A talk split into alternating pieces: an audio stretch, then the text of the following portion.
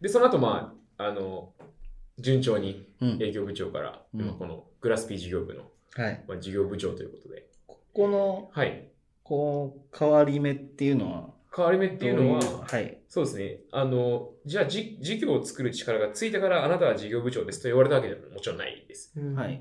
えっと、その、グラスピー自体が、はい。あその時、立ち上がってまだ半年とか、うんまあ1年経ってないぐらいで、うんまあ、何が課題かっていうと、うんやっぱりこうお客さんのニーズに対して、えーこう満たせてない。うん要は売れてない。ううんん。まあ、数字がやばい。潰れる。うんう。んこの、大体3段階目ぐらいなんですね。う。うんんその、売れてないっていう売れてない。うん売らなきゃはってい。いう。うん。で、売る中でやっぱお客さんのニーズ満たしていくサービスにしていかなきゃっていうフェーズだったんで、うんあのー僕に白羽の矢が立ったという。なるほど。はい。そうですね。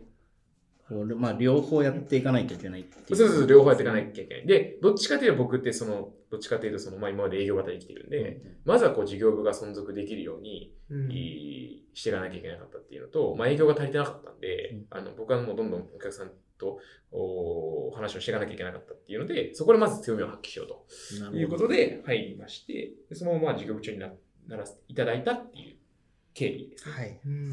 はい。で多分、そのタイミングぐらいですよね、僕も入ったの。あ、そうです。そうですそう大で竹すさんもそのタイミングで、で、そのの、僕ら入って半年後に、ダーハマが新卒で入ってきてくれてっていうか、あ、半年1年か。1年ぐらい経ちましたっけ1年だったのかな、はいえ最初2019の4月からですかタカさん2019年、そうですね。そうです。今ちょうど1年経ったぐらいなんで。経ってないわ。あ、た経ちました、事業部長になって。でもそれって、はい今もう下期ですよ2020のそうですよね。あ、だから僕2019年の上半期が終わったタイミングで入ったんです、多分。そうですよねだからそう9そうそう月ですよね9月です。でちょうど1年経ちました、事業部長になって。で僕も多分6月ぐらいから引き継ぎ始めて、はい。 9月から多分正式に入ってるんでじゃあ僕も多分うん1 1年ぐらいですかね。はへーい、だから半年後には入ってきますね。そう半年後にダーハマが入ってきたんですねあ、。そういなう。感じですねそうそうそう。そうでまあ、全体的な流れとして、やっぱり営業マンのうんキャリアって2つあると思ってて、大きいわけですよ。はいめっちゃ大きいわけで2つあると思ってて、うん1つはさっき言ったように、あの営業マンとして極める。うんで、それであの自分の城を持ってる人もいるんで、うん。あのそれは全然それでいいと思います。はで、2つ目が、あーどっちかというと僕に近いかもしれないですけど、うんこうまあ、マネジメントを学び、チームを作り、チームの売り上げ、組織の売り上げを最大化させていくための,、まあ、あの営業というか、でプレイングマネージャーからあーそのチームの最適化を図るようなこう仕組み化とかやり始めるようなあー育ち方と、はいでそこからじゃあやっぱサービスを良くしていかなきゃいけないよねってとこにもちろん行き着くんで、うん。結果的に事業を見てるみたいうんはいはいあ、なるほど。な。あもうここってもっと集客しなきゃいけないとか、もっとこのサービスってここがないといけないとか、多分 UI とか、うんうんで、エンジニアさんとやり取りして、まあ、ダーフマとか、八木さんとやり取りして、こここうしたいとかってやって、まあそ、そこをもうちょっとディレクションっぽく入っていけばいいんですけど、なんかそういう、何でもやっていかなきゃいけないっていうか、どんどん横展開されていくっていうのが、あの、結果的にこう事業部長になってましたみたいなあーパターンですね。この二大きく分けて2つなんじゃないかなとは思うんですよ。別にどっちかのスペシャ,、スペシャリストなのか、ジェネラリストなのかって分かれ、なんか言われますけど、うんうんまあ、分かりやすく言うと、その営業として突き抜けるか、うんまあ、事業あのつ作っていける人材になるか、うんうんうんどっちかっていう感じですかね、なるほど多分。ん。で僕はどっちかというと、その後者の方で、はいえー、もがいてるって感じですかね。すごく大事なのが、はい。あの、ベクトルがどこに向いてるかで、うん。営業として数字を上げて自分の営業としてのスキルを磨く、磨き続けるっていううん。人も、どっちみち、それはお客さんとかサービスに対しての思いだったりとかがないと、うんあの、そうなれないんですよね。うん。だから営業としてのスキルを磨くだけはどっか頭打ちくるんで、はいはえっと、前者のそのスペシャリストにななるとしても、まずはそこにベクトルが向いてなきゃいけないですっていう。なるほで、こっちの、まあ、あの、こなんですかね、事業をこう見るようになっても、結局お客さん、お客さんのニーズ、ど。う。うんー含めてサービスをどうしていくかっていうふうに、こう、サービスの方にこう、ベクトル向けていかなきゃいけないしっていうので、あの、一個あるのは自分にベクトル向かってる時点でアウトなんですよ。どっかで頭打ちくるんですよ。で自分が稼ぎたい。はい。自分が、なんですかね、あの周りからよく思われたい、うんうんすげえ営業マンと思われたい。はい。これ、圧倒的にこれがあったとしても、あのどっかでボロが出てきちゃうんですよね。で僕、それだったんで、もともと。うーん。。そうなるほど。う。だから、どっかで切り替えないといけないって思ったのが、まあ、1年、一年前ぐらいですかね。ううんん割と最。近。割と最近。。そうですそうそうそう。まあ、だからよタイミンく、グですねあの言われてるのが DNA さんとかもありますよ。ことに向かう。ううんんだからどういうスキルを身につけたい自分がデザデザイナーとしてのスキルを身につけたいエンジニアとしてのスキルを身につけたい営業としてのスキルを身につけたいとかっていうのを目的になっちゃうとはい。あ頭打ちくる、頭中。うん、なるほそうなんです応用ができなくなる、ど。はいはい。はいそうなんですよひたすら計算問題を解いてるだけでうん。方程式学んでるだけだと全然ダメですねダーハマがこのタイミングで薬薬じゃねえ や目薬をつけ始めたの飽きてきたいや、違います、違います。そうですね違います、違います。それとも俺の話に入りみ入りすぎてはいまばたきを忘れちゃって目が乾いちゃった感じ涙がぐそうとした感じですね。あそっちどこで泣くんですかどこで泣く今の話で今の話で。そうですね。じゃあもうちょっと最後に、はい。将来とか、ちはいょっと、なんか将来ですか何年後とか、はいはいはいは10い。年後とか、例えば何でもいいんですけど、はいはいはいはい。どういうこの先、やりたいこととかやりたいことはい。そうですね。まあ、やりたいことたくさんあるんはい。あって、はいあのーまあ、ずっと僕今ビジネスの話してましたけど、うん仕事あの仕事してのキャリアの話してましたけど、はいはいうん。まあ、学生の時にそのお笑いをやってはだっいて。のもあって、とか格闘技やってたりとか、なんかいろんなことをやってきいやまあなんか自分の中で興味あるものをやってきたうんんで、えっと、特にそのお笑いとか、まあ、うんエンタメ系とかですかね、はいあのビジネス以外のおー分野でも活動はしていきたい、おですよーそうなんです。それはもう、はい、バイネームでってことですかバイネームでえとかっていうのは、はいだって僕多分一話で話したと思うんですけど、ーはい。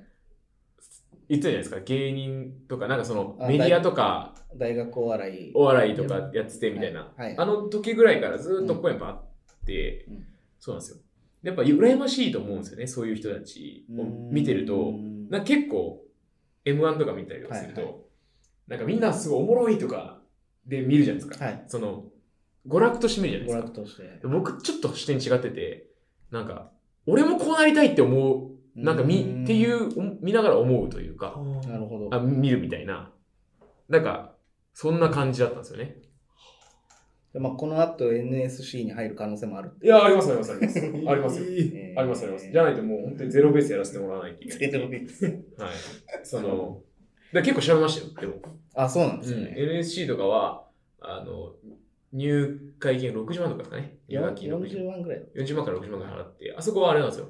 全員入れるんですよ。卒業したら、事務所に。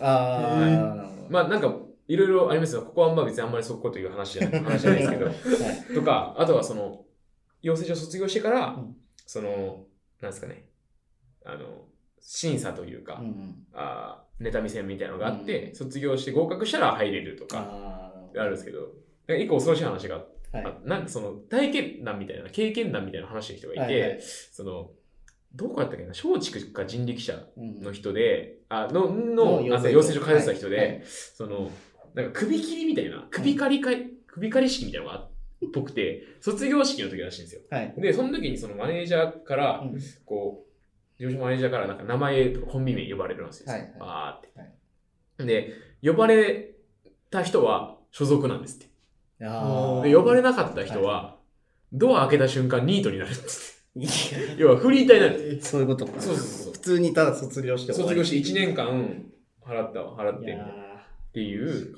すごいな。そうそうそう。だからなん か、あの、なんだろう。養成所に通うっていうことは、まあ、考えてたんですけど、そういうのが怖いなって思ったりとか、思ったりとか、うんそう。ですね。なんか、別にでも今、そういうだけじゃだけじゃないんですか。なんか、僕、お笑いのハードルがやっぱ上がっちゃうと思うんですよね、そういう人たちって。うんだって、養成所通って、王道でなりましたみたいな人とかって、もうお笑いが面白くなかったら、売れないじゃないですか、絶間違い対な。いまずネタが面白くないと売れないとか、うんそういう感じじゃないですか。そう。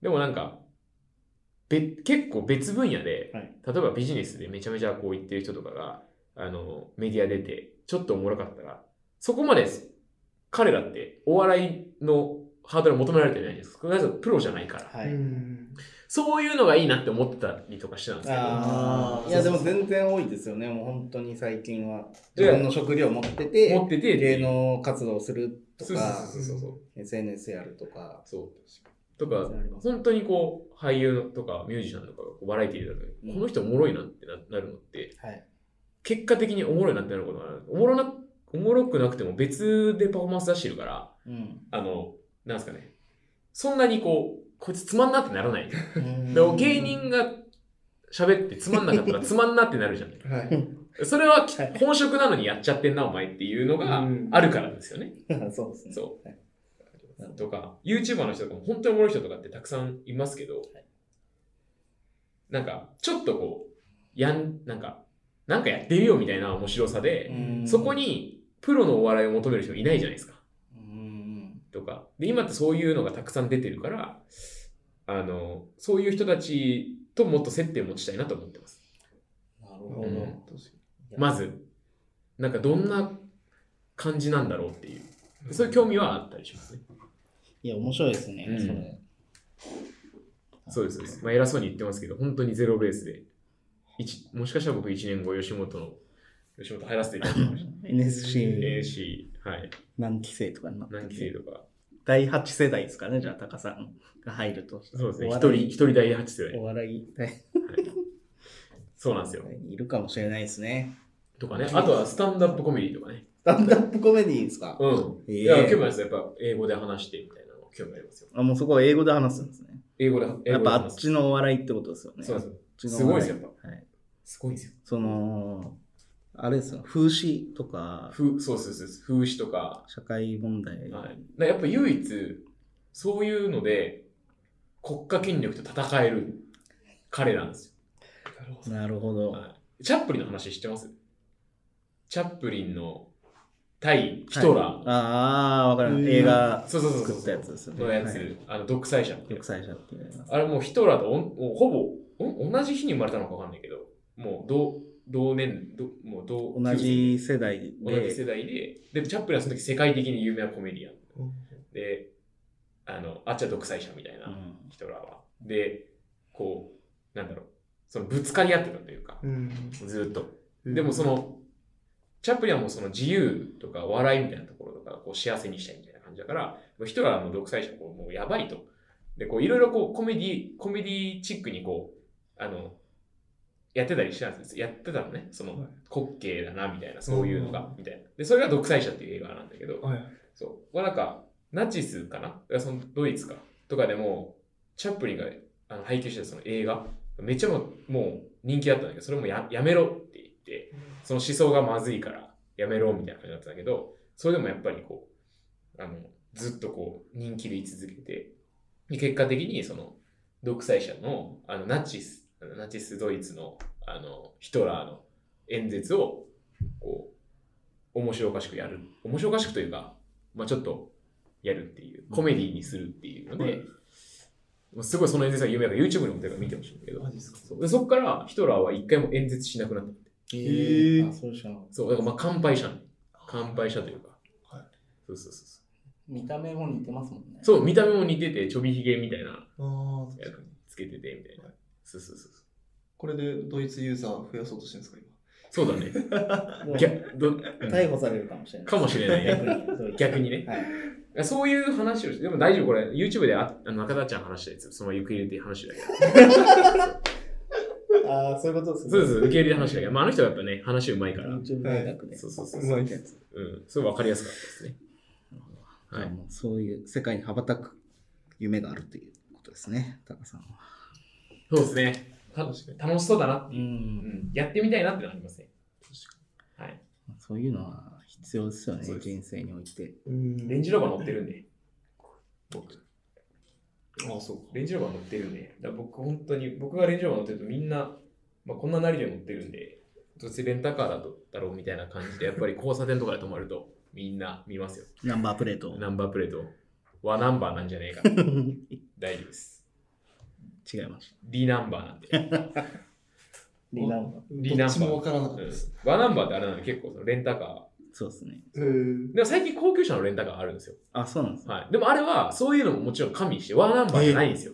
違うんですうねん、そうそう。だから例えばなんかこう、デートとかで、はい。あの、そうそうね、その高級車ではい、迎えにつけて、横につけたいみたいな人とかが、ベンツでわーんって言 って、いや、ワンナンバーやんみたい な、思われるの嫌じゃないですか。あれはいワンナンバーじゃないんですよ。ええとかね。そこまで気使われるんですね。。そうすごいサービスだ。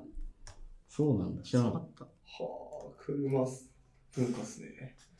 車文化。う。な何 それな何それお前 興味ないだろ。いやいや、リ1ミリも興味ないでしラ、ラナンバーでしたっけょ。和。あ、和か。和和と、音の和。で、タカさんのは何ナンバーでしリ。別にいいじゃん、その俺のナンバー。たあ、リーは別に何もないんですかいや、なんもない、なんもない、別に。あ、和だけなんですか和だけ。はあ、うんなるほどそういうことか。まあね、そんな感じですかね。そんな感じですか ね。まあ、道元高部から送るキャリアの第3回ということで。はい。ありがとうございました。はまあこんな感じで、ありがとうございました。ありがとうございました。はい。